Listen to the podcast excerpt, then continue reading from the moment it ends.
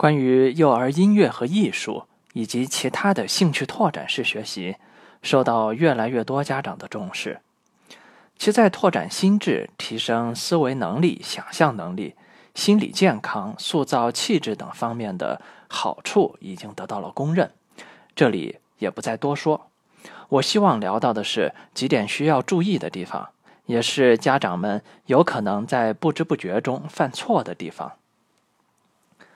孩子的音乐与艺术的学习是明显分为两个阶段的：启蒙阶段和正式的学习阶段。我们非常有必要分开来看。在孩子低龄时，学绘画可不一定是像学生一样拿起画笔，而更有可能是乱涂乱抹，或者说是泥塑粘贴等等。学音乐也不一定是非要拿起某样乐器。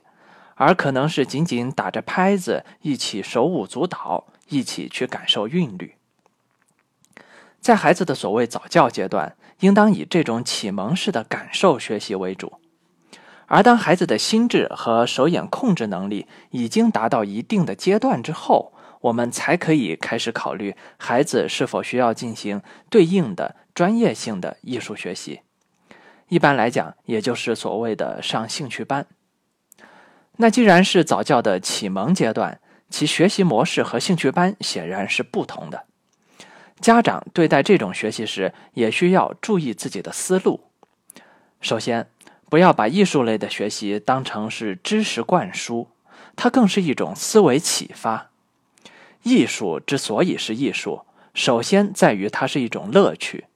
如果用一种强迫的方式去抹掉了其中的乐趣，而变成一种孩子的负担，那就失去了学它的意义，还不如不去特意的学。其次，艺术是一种情感表达方式，而不是数学公式，因此它并没有什么对错之分。你不能说一个孩子画了一个紫色的长方形的太阳，就急急忙忙的指出他画错了。事实上，他也许是因为今天吃了个好吃的方形的紫薯蛋糕，就觉得希望用这个颜色去表达他的喜悦呢。而一句简单的对错，可能就阻止了他的表达与想象力。这样的学习指导不仅对他的想象力没有帮助，反倒是一种扼杀。因此，要十分注意避免。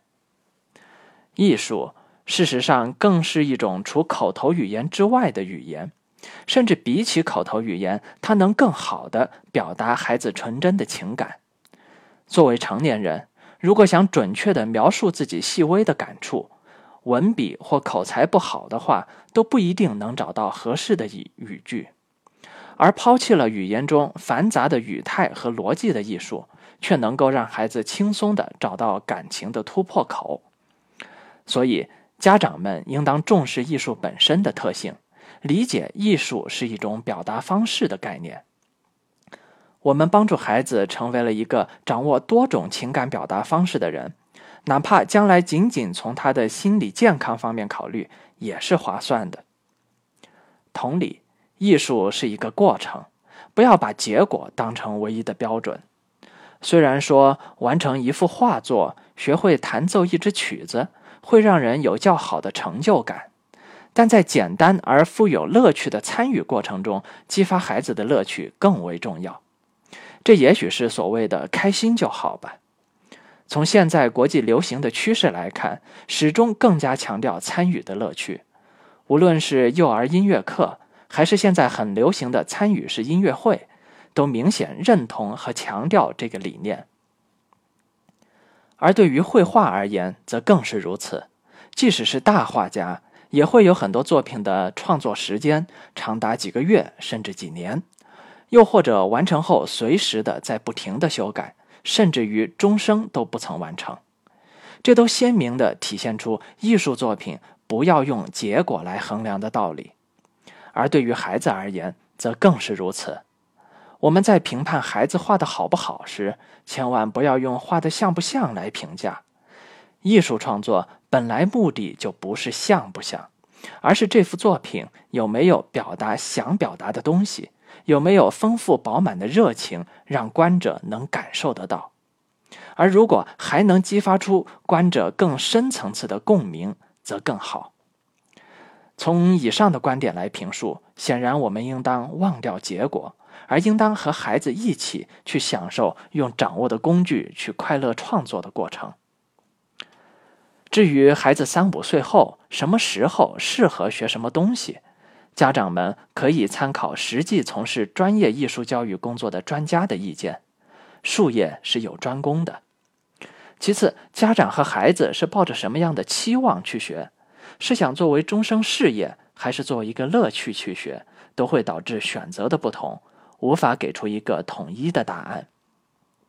我个人建议，家长眼下只是用自己的经济能力给到孩子一个可能性就好。至于是否适合他发展，还是根据家庭情况。让孩子自己和专业的教师一起来共同判断，做出选择。最后再追加一个小问题：当孩子稍大些，已经开始正式学习艺术和音乐时，要不要考级呢？我个人建议，同样没有什么绝对的，不必像某些人说的把考级当作洪水猛兽，更不必以追求考级为学习目标。对于已经长大、离开了启蒙区间、进入正式学习阶段的孩子，让他明白一些技能的学习是有标准的，在其最喜欢的主攻项目上去考考级，让他的付出得到肯定和收获，也让他知道被认可是需要努力和有一定难度的。这有什么不好呢？我们所反对的是为了证书和显摆。让孩子去学和考他根本不喜欢的东西，这就不对了。